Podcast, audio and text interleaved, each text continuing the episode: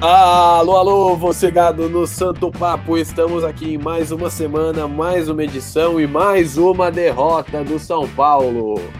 Hoje tem novidade aí no nosso programa, mas antes, já queria dizer aqui aquela parte chata, aquele merchan, você que curte nosso podcast, seguir a gente aqui no Spotify, onde você estiver ouvindo, também se inscrever no nosso canal do YouTube, o Santo Papo Futebol Clube. A gente não esqueceu que devemos uma camiseta do Luciano, vai ter esse sorteio. E também seguir a gente no Twitter, arroba Santo Papo Fute. Eu sou Daniel Camargo, estou aqui mais uma semana com meus amigos e hoje temos uma novidade, um novo integrante aqui na nossa equipe do podcast, mas tudo em seu momento devido. Vamos começar aqui. Hugo, tudo bem com você, cara? Como é que você está nessa radiante semana? Eu estou bem, com frio, né? Tá fazendo um friozinho aqui em Brasília. Um clima meio louco. E cada dia mais desconfiado dessa equipe que a gente torce, né, cara? Domingo teremos mais um embate, digamos uma final, antecipando uma outra final, que é contra o Inter na quarta, então a sequência não tá mole. Vamos lá para jogar contra o, o rival no seu alçapão, que dá temores em todo São Paulino, mas a gente espera, né, que as coisas melhorem. Não é possível que só vai ser coisa ruim pra gente, cara. Lembrando que o Tabu lá na Arena da Baixada caiu com a Aguirre em uma partida primorosa de Felipe Araruna. Que Deus o tenha onde ele estiver. Joacir, tudo bem com você, cara? Qual, qual a sua mensagem para começar esse podcast? Tudo certo, Daniel.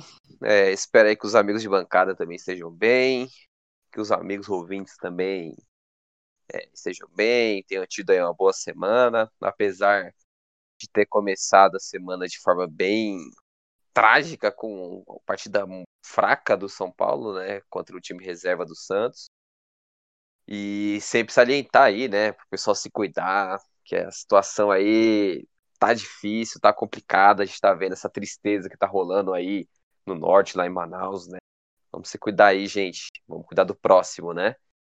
Bem, eu não sei, mas algo me deixa confiante que essa sequência aí de próximos, dos próximos três jogos do São Paulo vai dar um suspiro aí a mais pro São Paulo, sabe? Algo me diz, eu não sei o que, não sei porquê, é, porque a tendência aí, o time tá bem fraco nos últimos jogos, né? Mas algo me diz que a luz do fim do túnel, é, a gente vai alcançar essa luz, sabe? Tomara que esse meu presságio esteja correto, né? E a novidade, né? Temos um novo integrante aqui, também especialista da base, tanto quanto Joacir Lima. Hugo Nunes, mas por questões contratuais, o, o, Hugo Ferreira, né, o já atual membro aqui do podcast, ameaçou processo, um monte de coisa. Então nós vamos nos referir a ele como Nunes, ou pelo menos tentar, né? Porque todo mundo aqui teme o Hugo. E aí, Hugo? Ih, já falei aqui, hein? E aí, Hugo Nunes, tudo bem com você, cara? Se apresenta aí pro povo. Então, boa noite aos amigos, aos ouvintes, aos seguidores, a todos que estão acompanhando aqui o nosso podcast. Bom, primeiro dizer que é um prazer inenarrável estar aqui com os amigos para a gente falar daquilo que a gente ama, que é o nosso, nosso São Paulo. A gente ama e ele machuca a gente há um bom tempo, né? Cara, é esperar que essa que essa sensação do Joaci seja correta, né? Que finalmente a gente saia desse desse jejum aí nos últimos jogos e que a gente possa dar uma uma pequena disparada nesses próximos jogos, porque eu, ao contrário do, do Joaci, eu tô, tô muito desconfiado desse time. Eu tô naquela sensação de que ele já deu o que tinha que dar e agora é torcer para que os outros também cooperem e, e não vençam seus jogos, né? Bom, mas vamos lá. O time da fé é o que a gente tem para esperar, né? Então vamos, vamos seguir aí, vamos ver o que, que, que é que nosso papo vai levar hoje. Nosso podcast ficou invicto por, um tempão, né? O São Paulo não perdia depois que o nosso podcast foi inaugurado. Agora a gente está tentando um fator novo. Também serve como indireta aí ao Fernando Diniz para essa reta final, porque ele não tenta algo novo. Mas vamos começar falando aqui um comecinho do nosso podcast sobre a partida contra o Santos. Todo mundo aqui apostava que seria uma, uma vitória ao natural, o Santos com um foco total na Libertadores, e tá certo nisso. Cuca escalou os time, o time reserva, né? O time meio misto. Depois os titulares acabaram entrando no segundo tempo. Mas o São Paulo se mostrou novamente inofensivo, né? Um time estéreo, principalmente no primeiro tempo. Depois, quando precisava do resultado, saiu para o jogo. É meio no desespero, eu acho. Mas, ô Joacir, o que, que você achou desse primeiro tempo? Melancólico, né? O Daniel Alves toquinho para trás. Complicado, né, velho? Meu, foi impossível não me lembrar aí, tanto o primeiro tempo quanto o jogo como todo, sobre as coisas que eu falei, né, no episódio antigo, no sentido que o São Paulo tinha que entrar para essa partida com aquela postura de que eu vou fazer o resultado para retornar a boa fase e não vou sofrer gols, né? E não foi dessa forma. O primeiro tempo de São Paulo muito apático, um time sem brilho, sem intensidade, né? Sem vontade. É, a escolha do Diniz pelo Pablo, um Pablo vindo de lesão, que já não via uma boa fase, sem lesão, imagine depois de lesão, né? Foi algo ali que já começou antes da, da partida já deu aquele tom ali de desconfiança do que poderia ser a partida, né?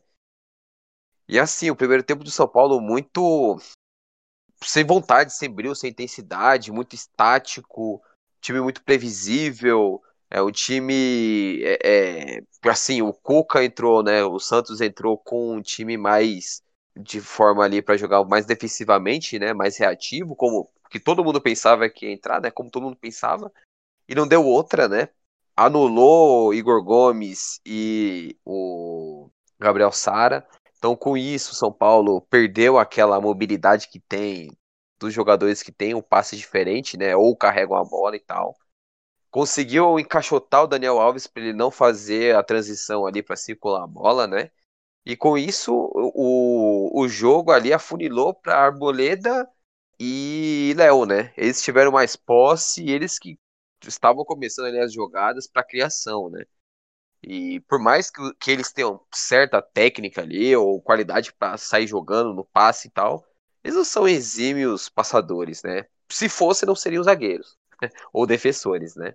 Outra crítica ali foi o espaço onde Pablo e Brenner estavam, né, no primeiro tempo. Um ocupava o espaço do outro, sempre batendo cabeça. Pablo, como sempre, pessimamente posicionado, né? Alheio à partida, alheio do que deveria ser feito, né? Melhora um pouco no segundo tempo, mas muito abaixo, muito abaixo. E nisso também fica uma crítica a mim, é, para mim, assim, ao Diniz, que o melhor, a melhor fase ali, se a gente pode dizer que o Pablo teve, algo que eu insisto, foi com o Pablo jogando mais fora da área, né? Sendo esse jogador de lado para entrar no, é, é, nas costas dos zagueiros ali para fazer gol de cabeça, né? Na volta do Paulista foi desse jeito. Você colocar o, o Pablo ali como jogador referência é você é, ajudar o defensor, porque o Pablo é aquele atacante invisível, né? O atacante que o, todo zagueiro torce inteiro para enfrentar contra, porque ele não dá perigo, ele não combate, ele não dá carrinho, ele não é chato, ele não é, briga com, com, o defensor, né? O componente, nada. Ele é isso, né? Então, assim, já esse primeiro tempo já deu aquela máxima que o jogo seria ali muito difícil, seria 1 a 0 Não sei, a gente não sabia para qual lado, né? Mas tudo indicava que seria para o Santos, porque o Santos teve a jogada mais perigosa ali do primeiro tempo no contra-ataque, com o chute na trave. Bem, é isso daí vamos continuando aí, depois a gente seca mais um pouco, né? Exatamente. Aí começou o segundo tempo, e aí logo de cara o São Paulo tomou o gol, né? Não demorou muito também para o Diniz fazer umas alterações que ele estava acostumado a fazer depois dos 35 minutos, né? Colocou o Gonzalo e o Trellis logo de cara, é, o que, que você achou aí dessas mexidas do Diniz ou, ou Hugo? Você faria alguma coisa parecida? Tentaria outra coisa? Você entraria com o Paulinho Boia logo no primeiro tempo? É uma dificuldade que a gente já está tendo algumas partidas, né? O primeiro tempo de São Paulo foi muito fraco. O Jossi falou basicamente tudo que todo São Paulino gostaria de falar, com parcimônia, claro, sem xingamentos e ofensas, que o São Paulino gostaria de fazê-las também mas a gente preza pela educação nesse podcast, pelos nossos ouvintes. E aí vem então as alterações. As alterações, para mim, que também não surtem efeito há tempos, não mudam o panorama do jogo, não tiram o adversário é, do conforto dele, da estratégia dele, não melhora também o desempenho da sua equipe. E aí muitos podem falar que a, a falta de opção é uma das respostas para isso, para essa falta de efeito nas substituições. Bem, se a gente for analisar, a falta de opções é até uma verdade, mas que também existe porque o Diniz usa sempre os mesmos jogadores e faz sempre as mesmas mudanças, alterações. Infelizmente é um erro que o Aguirre já havia cometido lá em 2018, a falta de apresentar novas alternativas para uma equipe que, como o nosso amigo Hugo Nunes já falou aí, parece que chegou ao seu limite. Parece que já demonstrou tudo que poderia demonstrar. E assim, a gente vem num ano que é muito corrido, muito complicado, e sem ter outras opções, como por exemplo Nestor, Galeano, talvez subir o Falcão, enfim, é, que, que são é, que podem trazer um pouco mais de dor de cabeça para o adversário, para ele não entender que o São Paulo é previsível como é, dificulta um pouco para a gente. Então, é, não vejo como o Boia pode mudar uma partida. Não vejo como que essa, essa alteração eterna, né, de sempre tirar um zagueiro e colocar um meio, um atacante, vai ser a solução sempre, porque quase nunca é. Lembrando aí, ele tirou o Léo, colocou o Vitor Bueno, ele tirou o Luan e colocou o Paulinho Boia, ele tirou o Sara, que vem mal há bastante tempo, e colocou o Hernanes, que também não muda o panorama de uma partida. Tirou o Igor Gomes, colocou o Trellis, tirou o Pablo e colocou o Carneiro. Então é muito mais do que você trocar jogadores por trocar. É interessante você mudar a forma da equipe jogar, né? Como eles vão se portar. Só sair metendo atacante jogador de frente não vai fazer com que a bola chegue com qualidade lá no ataque. Então, são muitas críticas aí que a gente tem ao nosso comandante, mas vou passar a bola pro, pro Hugo aí, que eu já tô falando demais. Eu só, só queria concordar com, com tudo que o, o meu xará falou, né?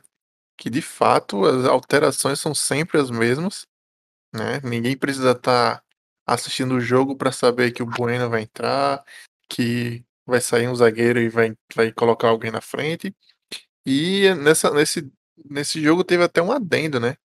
Que ele colocou Trellis é, com, com com Carneiro mais o Brenner e ficou aquele chuveirinho horrível, né, que não levou a lugar nenhum. Sem falar que os caras que cruzam é, erraram praticamente tudo, né? Facilitou a defesa do Santos. E o único que, que conseguiu fazer alguma coisa foi o Brenner, né? No, no cruzamento. E só para até adicionar que uma alteração que não foi feita, mas que sempre faz, é a saída do Juan Fran para entrar o Igor Vinícius para tentar a, a, famosa o famoso ali pelo lado, mas que também que nunca dá em nada, né?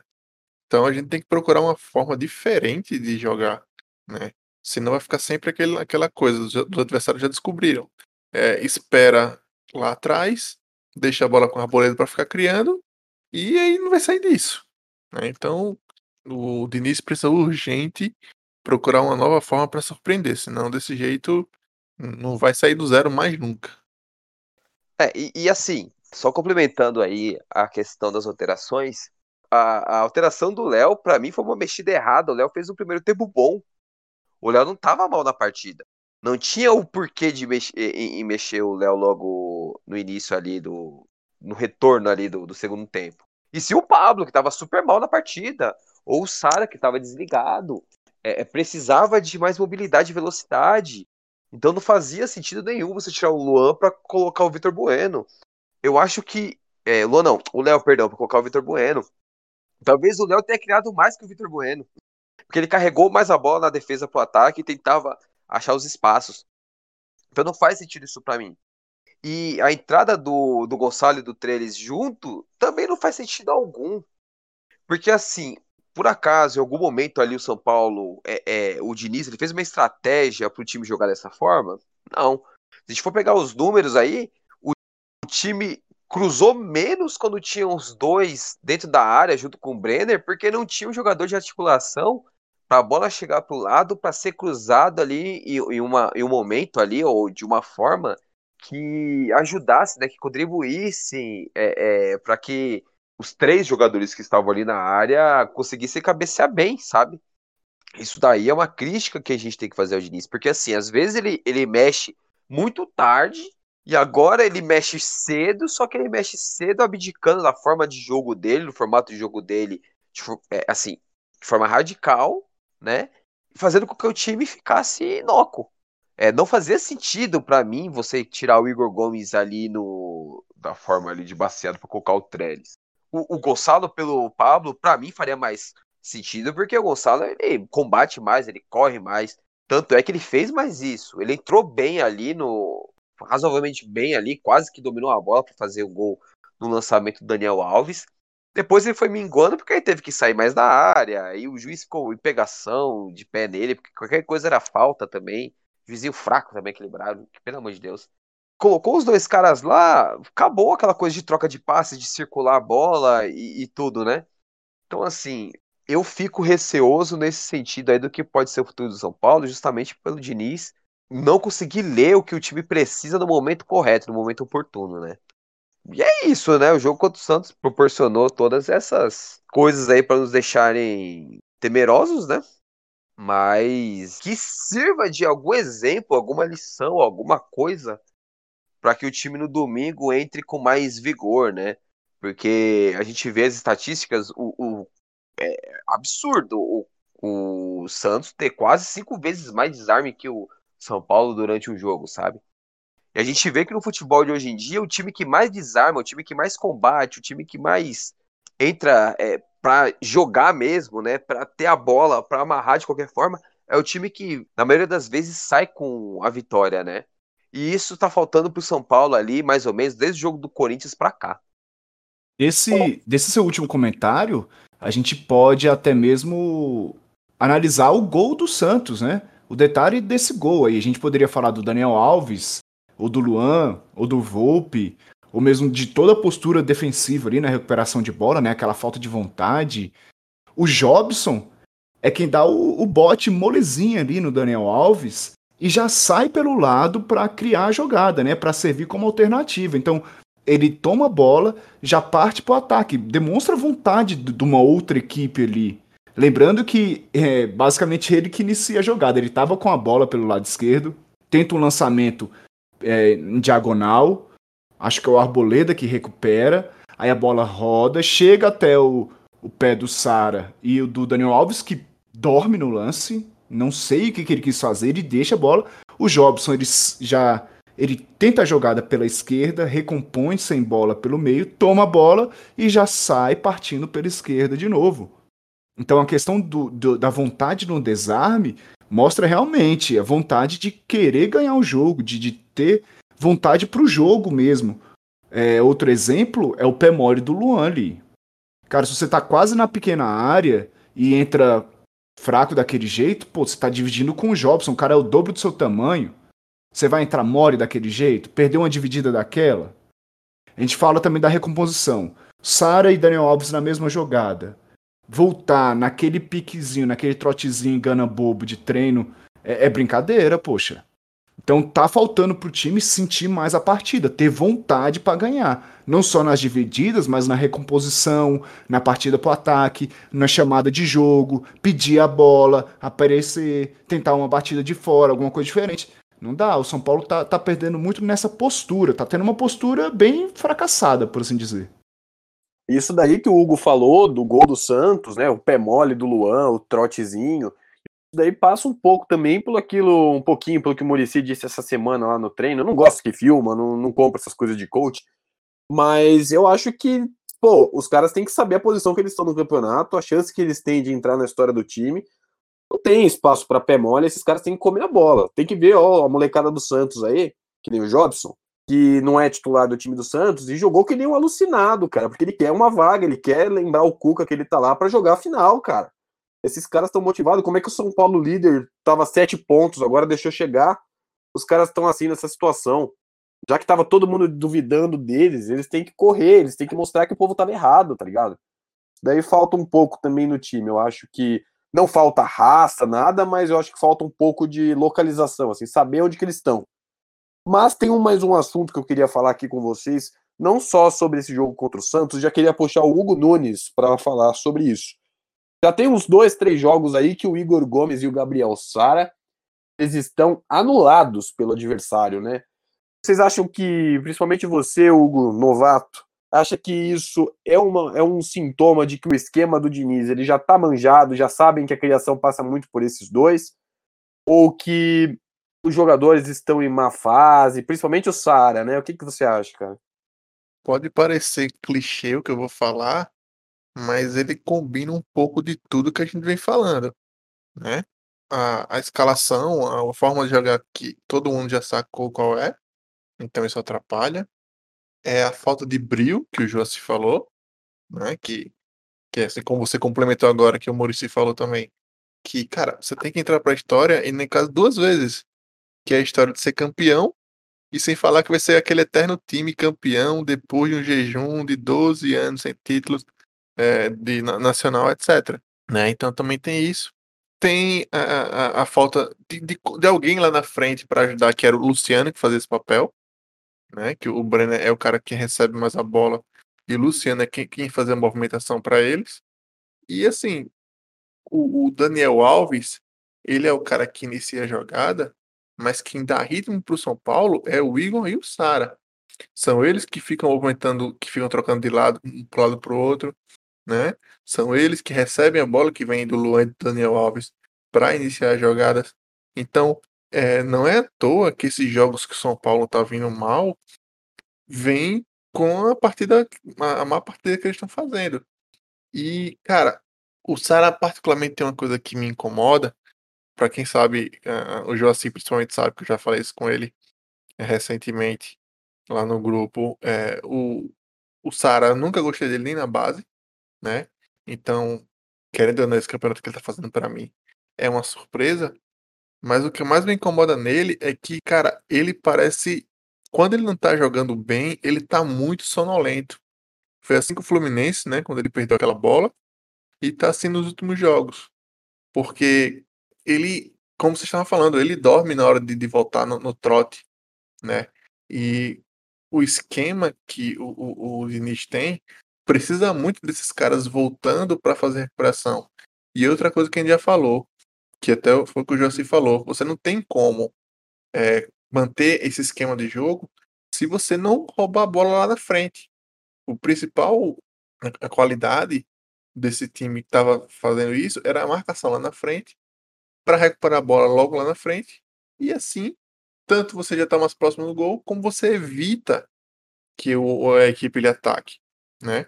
E o time do São Paulo, ele necessita sair na frente dos jogos. Porque a gente já viu, toda vez que a gente sai atrás, vira um pandemônio, que aí o time desembesta lá pra frente, foi assim com o Bragantino, tomou gol, desembestou lá pra frente, todo ataque era um Deus nos acuda, que os caras estavam vindo e, e, aquele jogo era para ser uma goleada histórica. Então São Paulo, o, o Sário e o Gomes passa por isso. Eles precisam recuperar esse ritmo Binis tem que pensar na forma de mudar para eles recuperarem isso. E aí os caras também tem um pouquinho de brilho e ajudar, né? Que é, eu, eu também não, não sou fã desse tem que ter raça, raça, raça. Não, raça faz parte. Mas também tem que ter aquela, um pouquinho daquela vontade pô, de, de pô, eu vou ser campeão, eu tô aqui, falta pouco para ser campeão, né? E aí vamos esperar que nesse jogo aí eles recuperem a boa forma e, e aí tira a gente dessa, dessa secura de jogos aí. É, só complementar o que o Hugo falou, pô, eu concordo total sobre o Sara, assim, é, no sentido que a minha principal crítica com ele, é, no tempo que ele era da base, era no sentido de quando era um jogo menor ou não tão pegado, Sara destruía. E quando era com um time assim da mesmo, do mesmo nível técnico, o Sara sempre se escondia dos jogos, né? No início com o Diniz foi assim, depois ele pegou um patamar bom e agora ele caiu novamente. Parece que a confiança dele caiu mais, né? E assim, eu, por mais que eu não quisesse, eu não queria que desse tantas chances, mas deu e ele correspondeu. Mas eu não vou colocar somente na conta dele algo ali, porque esses moleques eles estão fazendo um campeonato ótimo e eles estão é, é, dando conta do recado ali, entendeu? É, quando o correto seria os caras aí como Daniel Alves, Reinaldo e Afins, que são mais experientes, chamar a bronca e jogar para valer, né? Decidir os jogos e tal. E eu concordo também quando o Hugo falou a respeito do marcar lá, na, lá em cima, né? Da forma que o São Paulo joga, é um time que joga com uma linha muito alta e precisa marcar em cima para conseguir recuperar e, e, concluir a jogada, né? Para não receber contra-ataque. Tanto é que o São Paulo, a gente até elogiou isso no, é, do Diniz, que o São Paulo estava sofrendo muito poucos é, é, contra-golpes, né? E isso passa pela por causa do Luciano, né? Porque o Luciano era aquele cara chato que dava o primeiro bote, se mexia muito é, e estava encaixado o sistema nesse sentido, né?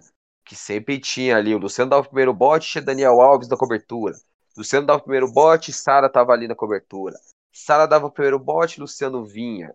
Ou é, Igor dá o primeiro bote, Brenner volta do outro lado, entendeu? A gente não vê essa construção ali é, é, tão bem desde quando o Luciano se machucou. Talvez só ali com o Tietchan na partida contra o, o Atlético Mineiro que o São Paulo marcou bem dessa forma, né? E só para finalizar, o Diniz ele tem um problema de tentar sugar, extrair ao máximo até o bagaço ali é, da laranja, né? É, do time dele. Ele vai até o máximo. Quando o time começa no declínio, ele é, o declínio ali de, de ser um time mais é, que o pessoal entende o que está acontecendo, como tem que ser marcado e coisa e tal, ele não consegue dar um, um toque para ter algo novo, para ter alguma coisa diferente, né? É, vamos lembrar, o time antes da pandemia é, jogava daquela forma legal de se ver, voltou tentando jogando daquela forma, não deu certo. Insistiu, insistiu o máximo até cair é, é, pro Mirassol. Aí ele muda para trazer ali o time ali no esquema de 4-4-2 com a defesa mais leve. Insiste, insiste, insiste na Libertadores. São Paulo é eliminado de forma vexaminosa ali, com partidas é, contra River, dominado aqui e lá, péssima partida contra a LDU e tudo mais. Né?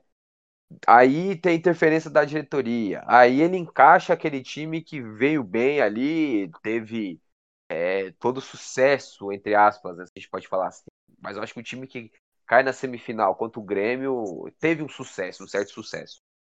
E aí perde o jogador e insiste na mesma fórmula, insiste, insiste, insiste. Já sei, seu áudio morreu. Não, não estamos te ouvindo. Deixa eu só então aproveitar para fazer um, um, comentário sobre o que o Mo estava falando. Eu concordo, é, eu não quis parecer crítico com os meninos da base, não. Eu concordo totalmente que eles vão oscilar e a culpa não é deles, não. Daniel Alves e tal, eles têm que, têm que, que botar isso na conta deles também. E claro, claro que eles vão oscilar e tal. Eu não quis parecer crítico só com, com os meninos da base, não. E um adendo na questão do Tietchan contra o Atlético Mineiro é que o Atlético Mineiro é um time que joga e deixa jogar, né? Então, pra gente, facilitou. Eu concordo com vocês todos aí sobre isso também queria fazer um adendo, né? Que também é para tirar um pouco o peso dessa. Não foi uma crítica, mas mais um comentário sobre o Igor e o, e o Gabriel Sara. É, a gente tem que lembrar aqui que inúmeros pontos que nós temos nesse campeonato foram graças a eles, né?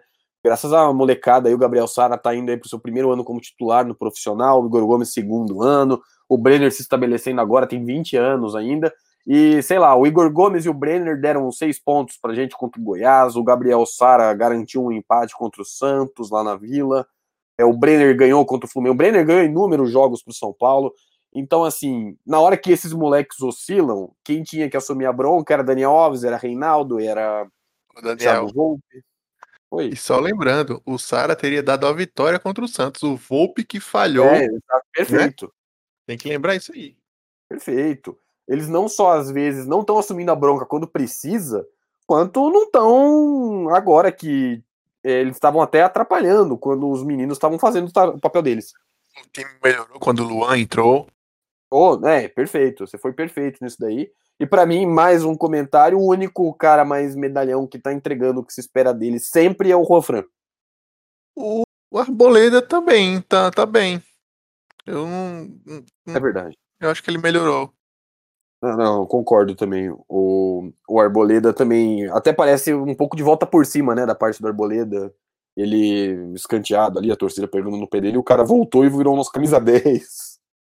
De fato, ele tá vindo bem. E eu concordo, o Fran nos últimos jogos tá bem. E não só atrás, na frente ele até que tá, fez umas jogadas bem bacanas no, nos últimos jogos, né? Então, o problema é que, cara, o São Paulo precisa, para ajudar o Juan Fran, precisaria ter um cara de lado para pegar aquele corredor, porque não é do, do Juan Fran fazer um, um corredor, né? Ó, eu vou falar uma coisa pra vocês. O Juan Fran, ele quase nunca vai jogar mal. O Juan Fran sempre vai fazer uma partida média, nota 6, 6,5, 7, é, quando ele aparece mais pra desarmar tal. Porque o Juan Fran, ele sempre fica nesse padrão. Quando o time joga bem, o Juan Fran, ele não é muito visado ou muito lembrado porque ele não aparece. E quando o time joga mal, ele é elogiado porque ele traz essa, essa, esse nível de lucidez ali é, pro time, taticamente, defensivamente e todo todo esse contexto, né? O, o que mais me chateia, não que eu seja um, um maior defensor do Juan Fran, nada disso, é que as pessoas, em geral, é, têm uma visão bem rasa do que é o efeito do Juan Fran no, no jogo em si. Né? Ele é um bom jogador. O cara, ele sabe fazer o que o lateral tem que fazer. E ponto. Como bem o Joaci falou, ele não vai ter uma partida nota 9, 10. Ele não vai ser, sei lá, um Marcelo com a bola. Não vai. Mas ele também não vai ser, sei lá, um Ederciola, um Rodinei, sei lá, alguma coisa assim. Ele vai fazer a partida dele sempre firme e certinha. O que o pessoal, em geral, espera é que ele seja o, o Maicon, que era da seleção brasileira, que foi revelado no Cruzeiro, que seja aquele cara, o possante, o motor que sobe e vem. Pô, cara, tem que entender que, que é futebol também, né? Vamos ter uma, uma análise menos simplista das coisas e tentar analisar como é que é o jogo, em que que ele faz, o posicionamento dele. No gol, de novo, trazendo o gol do Santos, teve gente falando que ele errou. Cara, é o posicionamento que o Diniz bota os laterais para jogarem. É, são sempre à frente do meio-campo, toda vez. Porque se o senhor Daniel Alves não perde aquela bola, o próprio Juan seria uma baita válvula de escape ali pela direita. Ele tinha um bom campo ali para ser percorrido. Então é um posicionamento da equipe, como ela é tratada. Falta, falta um pouco mais de observação com respeito ao que o jogador pode fazer, o que ele faz e qual a função que ele exerce dentro de campo. E só antes de passar a bola pro, pro Joaci, a gente ficou tão calejado tanto tempo sem um lateral direito. Você falou aí Douglas, Éder, não sei o quê, que pô, o Juan Fran quebra um galho monstruoso ali. Ah, não, total, total. Ele dá uma segurança ali que, assim, uma pena que a gente não teve uma oportunidade de ver o Juan Fran ou qualquer lateral nesse perfil igual dele quando o Militão saiu, né? Porque a gente vê que ele casaria perfeitamente no estilo do Aguirre, justamente porque o, o Atlético de Madrid do Cholo Simeone, guardadas as proporções, joga desse estilo reativo, de quando que quando não gosta de ter a bola e quando tem, sabe exatamente o que fazer para romper a, a, meta adversária, né? Só pegando o gancho ali para concluir o raciocínio que eu, que eu tive ali, que tive problemas sistêmicos. eu tava falando sobre o fato novo, né, do, do Diniz sugar ao máximo a estratégia do time, não aproveitar algo diferente. E nisso, a gente é, frisa ali que o segundo atacante, no caso ali, o Luciano, ele tinha esse. Ele tem, na verdade, né, essa, essa força, né, essa importância, porque é o cara que dá o primeiro bote sempre. Colocar o Tietchan ali faz sentido para mim no, é, na questão de você continuar com a mesma ideia de tentar pegar a bola lá. Só que o Tietchan não tem essa vontade, né? Ele é um cara que assim, é, você olha pra cara dele e é a cara da tristeza, a cara depressiva, né? O que faria sentido é você ter um, o, o, Gonçalo Carneiro, que não é um jogador de área, o Gonçalo nunca foi, no defensor ele não era, no defensor ele era um jogador que saía mais, caía pelos lados para marcar, para morder, para dar uma raspadinha ali pro Maxi Gomes, que agora tá no, no Valência, né, uruguaio, da seleção uruguaia, fazer os gols.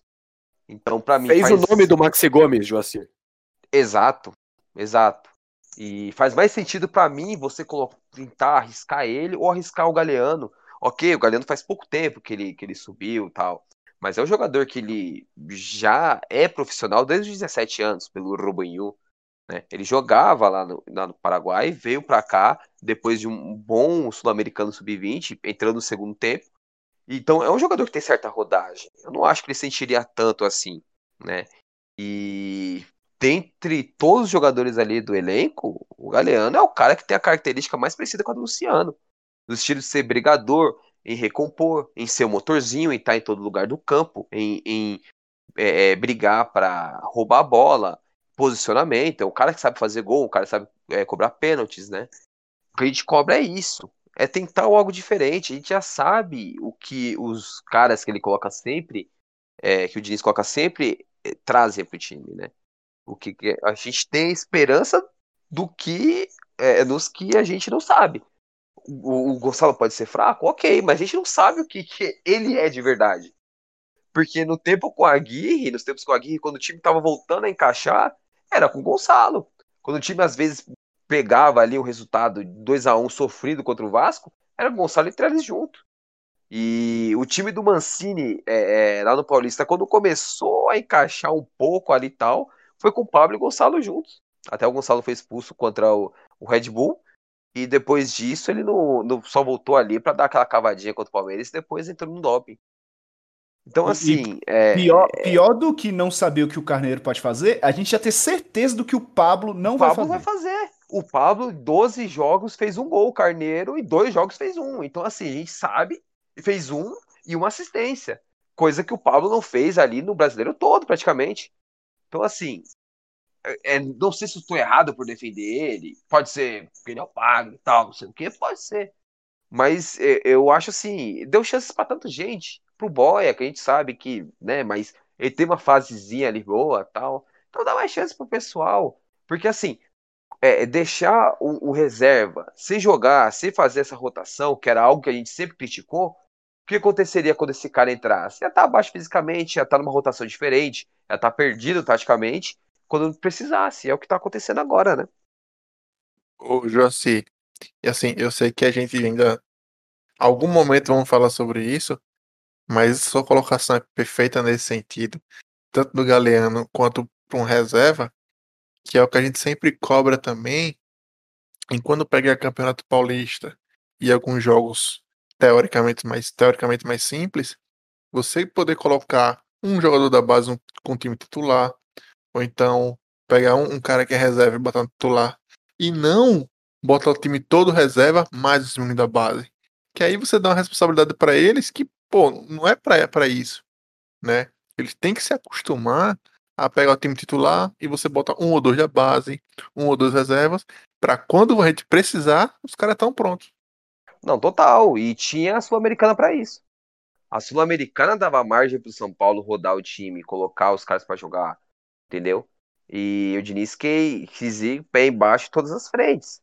Deu certo até certo ponto, talvez, ali. E só que o principal jogador, ou a principal engrenagem ali da peça, é, do, da máquina ali, né? É, quebrou. E agora a gente não tem outra peça para colocar porque não foi lapidada para isso, né? Sendo que teve oportunidades, né? É, se você tem uma partida, por exemplo, é, como teve contra o Bahia, ganhando de 3 a 0 ali era o momento de você colocar o moleque da base para ele pegar o termômetro da coisa, né? Ou até mesmo o Rojas, que tá voltando de lesão. A gente nunca vai saber se o Rojas tá pronto ou não, se é, em oportunidades como teve de jogo ganho tal, você não colocar o cara para jogar, pelo menos correr 5 minutos em campo, 10 minutos que seja, né? E falta esse, esse, esse tato, esse tino ali, né? Ok, eu, eu concordo que o Diniz usou bem o, o, os moleques, potencializou. Os moleques é, se consolidaram como titular. Isso daí é algo que a gente tem que bater palmas para ele. Só que dá para fazer mais. Sempre dá para fazer mais. Ele ganha para isso. Ele é técnico de um dos maiores times é, historicamente no Brasil. Então ele tem essa responsabilidade, né? É, isso mesmo, ele tem essa responsabilidade, ele tem que ter recurso, não adianta você só ter um esquema só e esperar a diretoria vir me falar com você, porque aí já é tarde demais. Então vamos falar agora sobre o futuro do São Paulo, um futuro sem Luciano. Luciano tá zoado, o cara tá zoado, quebrou, o negócio é sério, não vai voltar, não treinou agora. Semana inteira passou, ele não treinou, não vai voltar contra o Atlético. Dificilmente o cara vai ter condição de jogo também, eu acho que no confronto direto lá contra o Inter, porque ele não tá treinando. Então eu já acho que a gente já começou essa discussão aqui, eu queria até repassar para vocês. O, o, provavelmente o Diniz vai entrar com o Tietchan, ele treinou com o Tietchan de titular hoje, então ele vai entrar com o Tietchan no domingo. Mas quem vocês colocariam no lugar do do Luciano para fazer essa função. Eu iria de Gonçalo Carneiro. Eu acho que o Carneiro, por mais absurdo que pareça que eu vou falar, ele é refém da própria altura, porque os técnicos veem um cara de 1,90m e poucos e jogam o cara dentro da área para cabecear. O Carneiro, se você pega todas as análises dele antes de vir para São Paulo, quando ele era do defensor, o cara corria o campo inteiro, mais pelas pontas, inclusive, do que pelo meio. Os gols que ele fazia eram quase todos de arrancada, assim ele é um cara mais velocista, um cara que serve mais do que finaliza. Então, para mim, é o cara que tem que entrar no lugar do Luciano. Vou repassar para vocês aqui, começando pelo Hugo. Eu tendo a achar que, de fato, o Gonzalo Carneiro seria a melhor opção. Ou talvez a menos pior, não sei.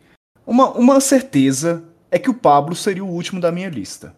Mesmo com a, a lei do ex do Pablo, Hugo?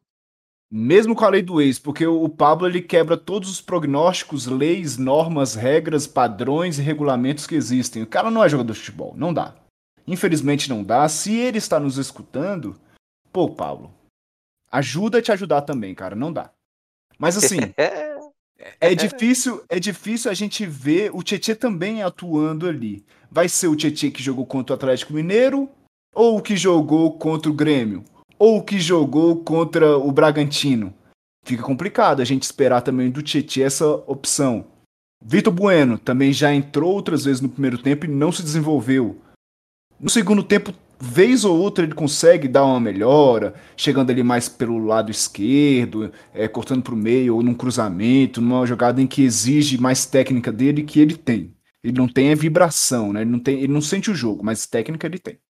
Então eu a minha, minha aposta seria o Galeano se ele tivesse mais minutos. Como não tem, ah, eu iria com o Carneiro. A gente tenta manter o mesmo desenho, é, tentar trazer essa equipe aquela, aqueles jogos com o Luciano, né? Aquele espírito, aquela forma de jogar, aquele desempenho, porque desses talvez o Carneiro disponível seja o que mais pode oferecer um pouco que o Luciano oferece. E o meu receio é que a ausência do Luciano é, traga à memória o que foi a ausência do Everton e do Rojas pro Aguirre em 2018. E a gente acabar se perdendo por conta de um jogador ou uma ausência. Só eles como a saída do Militão e a reposição com o Bruno Pérez, né? Mas isso é papo para outro, outro podcast. Você, Hugo Nunes, quem que você colocaria no lugar do Luciano? Eu sei que é o Pablo. O Pablo só não seria minha última opção, porque eu não colocaria os goleiros reservas. Então, digamos que ele tá na frente dos goleiros reservas. Mas só para fugir um pouquinho do, do óbvio que o meu xará já falou sobre o Carneiro, eu colocaria o Toró, se tivesse à disposição, para dar uma, uma correria Estará. ali na frente. Estará à disposição. Para dar uma correria ali na frente. E, sendo um pouco até mais ousado, eu botaria o Galeano sim, boto o menino pra para pegar uma cancha e testa, cara. Porque se você testa o Pablo, que sabe que não dá certo, se você testa o Bueno, que a gente já sabe que não dá certo, testa o menino para ver o que é que vai. Bota, bota o menino pra frente, bora lá, velho, joga, corre, quem sabe a gente vê você na base como você joga e bola pra frente. Então, para fugir um pouquinho do Carneiro, Toró ou Galeano. só para falar aqui mais uma curiosidade, não sei, é, sobre colocar o Galeano lá, aquele campo da Arena da Baixada foi o campo onde o Lucas Moura, né, teve sua estreia e o Brenner também, né? Então lá a garotada gosta. E você, Joacir? Quem que vai pro lugar do Luciano? Quem você colocaria no lugar do Luciano? Porque vai o Tietchan, né? É, o, o Toró, ele volta amanhã, né? É, tudo indica aí que ele vai voltar aí ao grupo e amanhã ele já embarca aí para ir para Curitiba junto com o elenco, né? É, quem eu colocaria assim? Até acho que faz sentido colocar o Tietê, mas não na função que o Diniz quer que o Tietê jogue. Se fosse para entrar com o Tietê, eu entraria o Tietê pelo lado e o Sara fazendo a função ali de um meia ou um segundo atacante, mais ou menos colocando ali comparando com o que o Nenê fazia naquela época com a Aguirre. E eu acho que vale a pena mudar também essa característica, deixar um time um pouco mais pragmático, dando um pouco mais a bola ali pro, pro Atlético Paranaense. Vale a pena tentar mensurar o que o Atlético Paranaense vai ser no jogo, para depois impor mais é, a partida, né? Mas assim, eu entraria com o Gonçalo nesse jogo justamente por todo o contexto que, que eu falei, né? Eu acho que o São Paulo precisa de mais intensidade, de mais briga, de mais jogador ali que dá carrinho, né? E isso faz muita falta hoje e mesmo com o jeitão desengonçado dele e tal, é, eu acho que ele conseguiria dar esse esse toque nessa pitada ali, é, já que ele é mais grosso, né? Para um time que é técnico, dá essa pitada uruguaia, uruguacha, charroa, né? Para esse time, né? É, e eu também queria falar, né? O nosso podcast já está quase chegando no final, né? Só mais um papo. É o que, que vocês esperam do campeonato agora, falando como um todo, daqui para frente? É, vocês acham que esses três pontos eles são essenciais para o São Paulo para continuar essa briga pelo título? Na minha opinião, é, um ponto aí já não seria de tudo ruim. A obrigação do São Paulo é ganhar os próximos seis, né? Depois desse jogo contra o o Inter e contra o Curitiba, porque aí voltaria tudo. Claro que qualquer ponto seria bem-vindo contra o Atlético Paranaense, mas eu não acho que uma derrota seria assim absurda no contexto todo do, do campeonato. E vocês? É interessante para a gente analisar isso, ver como é que é a situação também do Atlético Paranaense. Alguns podem pensar que vai ser um jogo ganho, mas por diversos fatores não vai ser um jogo tão fácil assim. O jogo hoje é na Arena Baixada, da Baixada, o local mais temido pelo São Paulino em toda a história. Se eu pudesse escolher um lugar para não ir, seria lá. E o Atlético também já vem de quatro jogos sem perder nesse campeonato. São três vitórias e um empate na última rodada contra o Curitiba. Itaquera mandou lembrança. Quem? Itaquera. Ah, é verdade. É. Ô, oh, rapaz, até arrepiei aqui. Deus me livre. Itaquera e Arena da Baixada pela madrugada. Dois lugares que eu jamais iria. Mas voltando, o Atlético ele tá na 11 colocação, tem 38 pontos. E aparentemente ele vai brigar mais dessa posição ali para cima, o meio de tabela para cima, do que contra o rebaixamento. Já são nove pontos ali do Vasco. Então a tendência é que ele brigue mais para cima e deixe a briga do ZR para outra galera. É um provável Atlético: Santos no gol, Jonathan voltando, Pedro Henrique, Thiago Heleno e Abner, Richard e Christian no meio, Léo Cittadini e Carlos Eduardo de meio atacantes, Nicão retornando e Renato Kaiser, que leva a gente a temer um pouco as costas do Reinaldo, né? Ali com o Nicão, com aquela jogadinha de sempre, velocidade, cortar para o meio e aquele chute forte que é 50-50. Ou é na lua ou é no gol. Então a gente tem que torcer para que o São Paulo consiga anular essas chegadas, lançamentos longos do Atlético Paranaense e não esperem facilidade que vai ser duro. Quanto aos prognósticos, um time nessa situação tem que ganhar, cara. É difícil, é duro, mas se o São Paulo quer ser campeão, ele tem que passar por essas adversidades. E o jogo é um jogo crucial muito por conta dos resultados anteriores, que foram desastrosos, né? Uma goleada sofrida pelo Red Bull e a derrota do clássico contra o Santos pulverizaram ali a nossa distância, a nossa gordurinha. Então tem que recuperar em outras partidas. O jogo tem que ganhar, nem que seja 1x0, 6x0, vai na marra, vai de todo jeito. Porque na quarta-feira aí sim é um jogo duríssimo contra o Inter e quem quer ganhar título precisa vencer essa partida. Bom, meu, meu pensamento futuro é o seguinte: esses dois últimos jogos eram jogos que não, não dava para perder. Né? Bragantino e reserva do Santos em casa era jogo para não perder. Seria jogos para pensar em perder pontos, sei lá, pro Inter, pro Palmeiras, pro Flamengo. Então agora já não já são pontos que gente não pode mais perder. E para mim, uh, o, o futuro do São Paulo passa muito também por quatro jogos que eu acho fundamental de não perder ponto de jeito nenhum. Que é Curitiba, Atlético Goianiense, Ceará e Botafogo. Né? Gente não pode mais dar o mole que deu com Bragantino e reserva do Santos. Com todo respeito.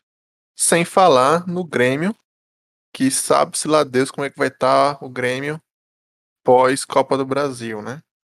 Mas, cara, tem que ganhar. São Paulo tem que tem que ganhar. São 12 anos sem o título nacional, é, 8 anos sem título nenhum.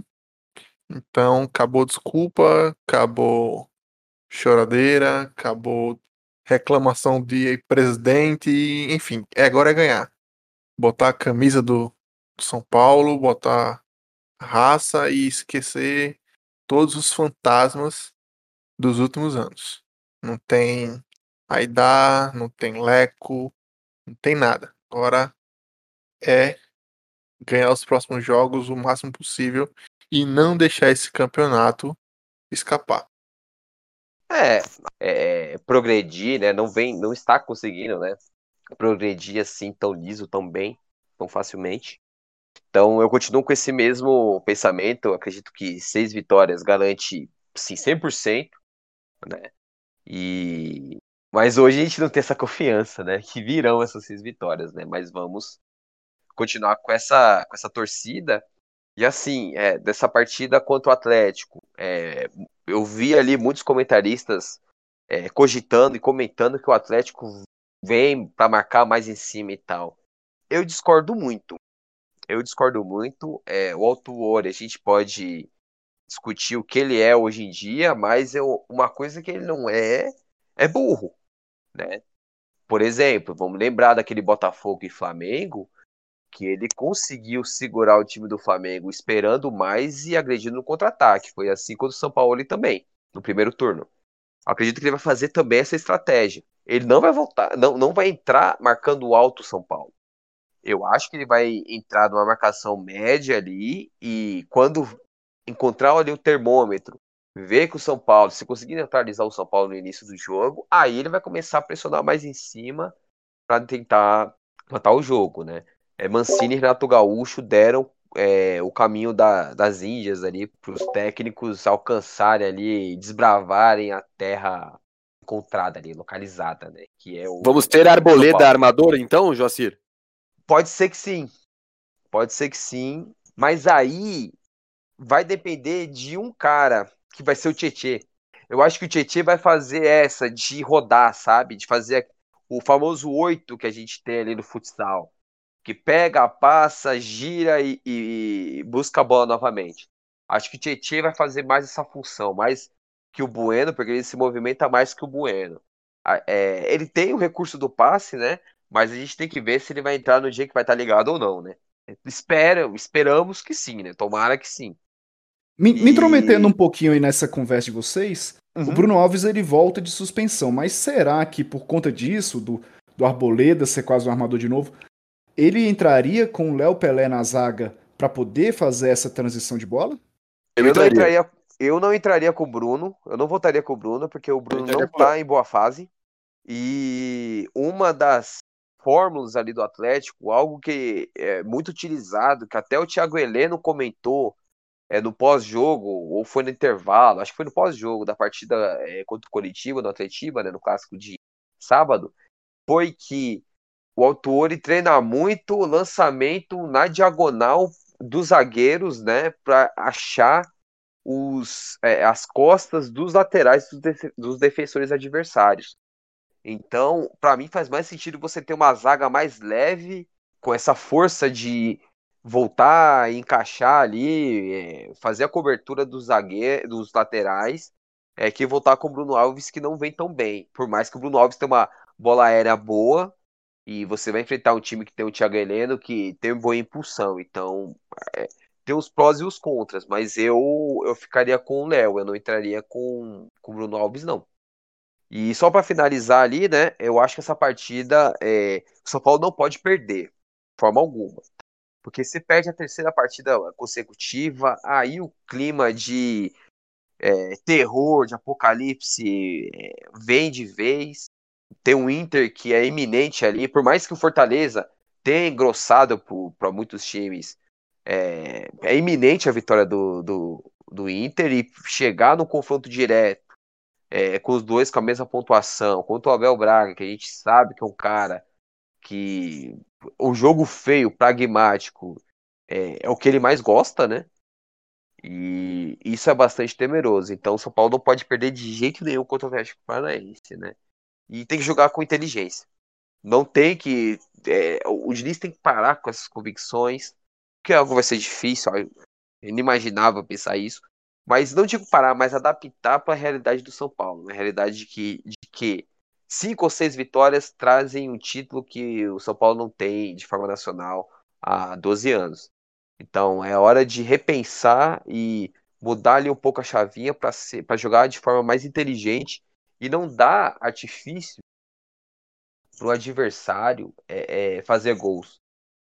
A saidinha você faz com que é, crie artifícios ali para o time adversário é, chegar à meta.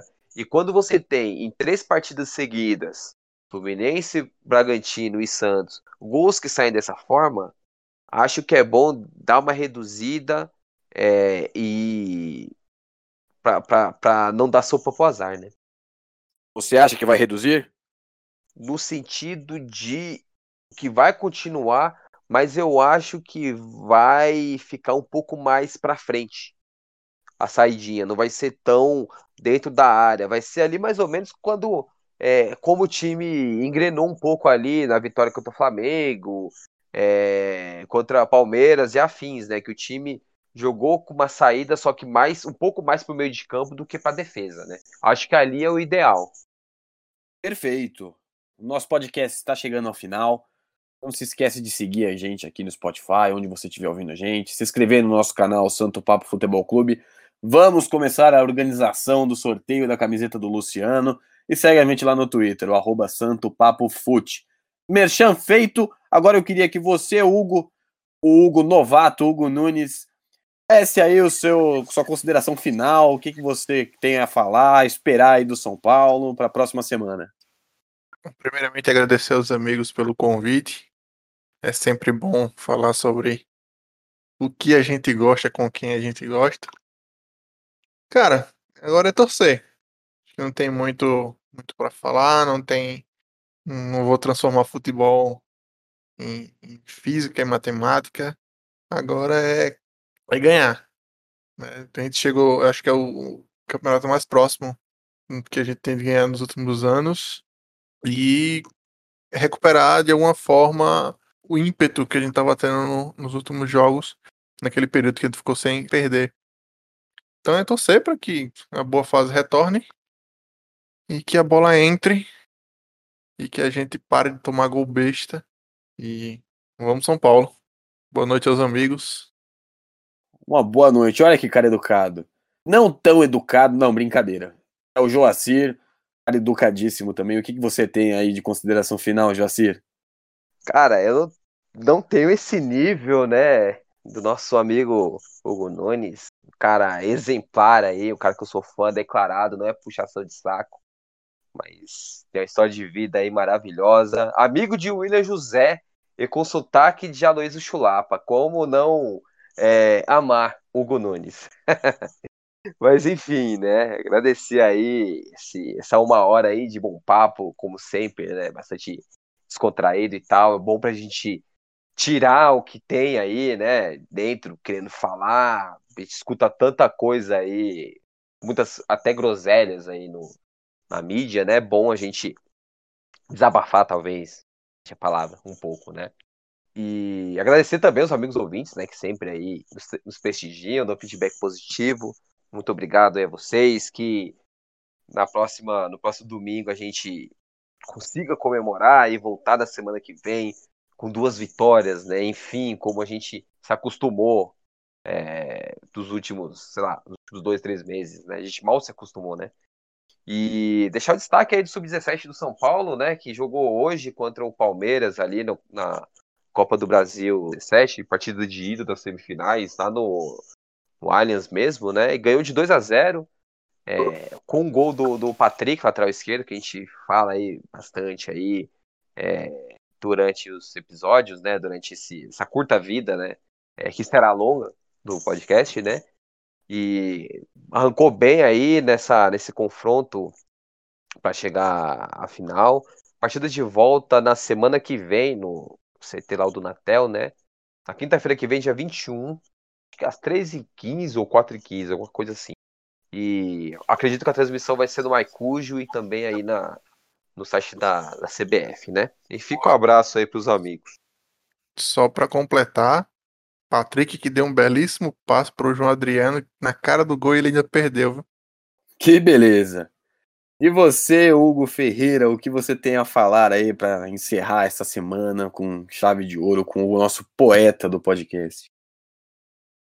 Rapaz, tudo que eu tinha para dizer, os amigos já disseram. Só agradecer mais uma vez vocês darem ouvidos a, a nós aqui, né, conversando um papo legal. Espero que tenha sido legal, que tenha agradado vocês. E então eu vou fazer apenas uma nota de repúdio aqui. A doutora Rede Globo, que não transmitirá o jogo deste domingo às 16 horas para o DF. Aqui teremos a imprevisível transmissão de Santos e Botafogo, tá? terá a mesma quantidade de pessoas assistindo quanto teria no estádio lotado. Então, eu, fica a minha nota de repúdio, terei que procurar outros meios, outros canais para assistir Atlético Paranaense e São Paulo. Uma boa noite, um beijo. Não, só comemorar aí, meus pêsames, né, cara? Que tristeza, velho. Atlético Paranaense de um time rebaixado contra o Santos, que provavelmente vai esfacelado, né? Pelo amor de Deus, vai ser é, um recorde negativo de audiência aí pro, pra Globo Rio, certeza. Não tem direito de transmissão, não, será? O problema é na Sport TV e na, no Premiere, mas na Isso. Globo passa. Mas para quem quiser ver pelo computador, vai passar na Twitch, o site. A Globo, a Globo transmite Atlético Paranaense São Paulo para São Paulo, Minas, é, Maranhão, Mato Grosso, Mato Grosso do Sul, Santa Catarina e Rio Grande do Sul. Perfeito. O resto vai lidar com esta bela peleja que vai ser Santos e Botafogo, né? Então é isso, pessoal. O nosso podcast está chegando ao final. Estaremos aqui na próxima semana. Esperamos que com uma reação do São Paulo, mas estaremos aqui de qualquer jeito, porque aqui o papo é sagrado. Tchau, tchau.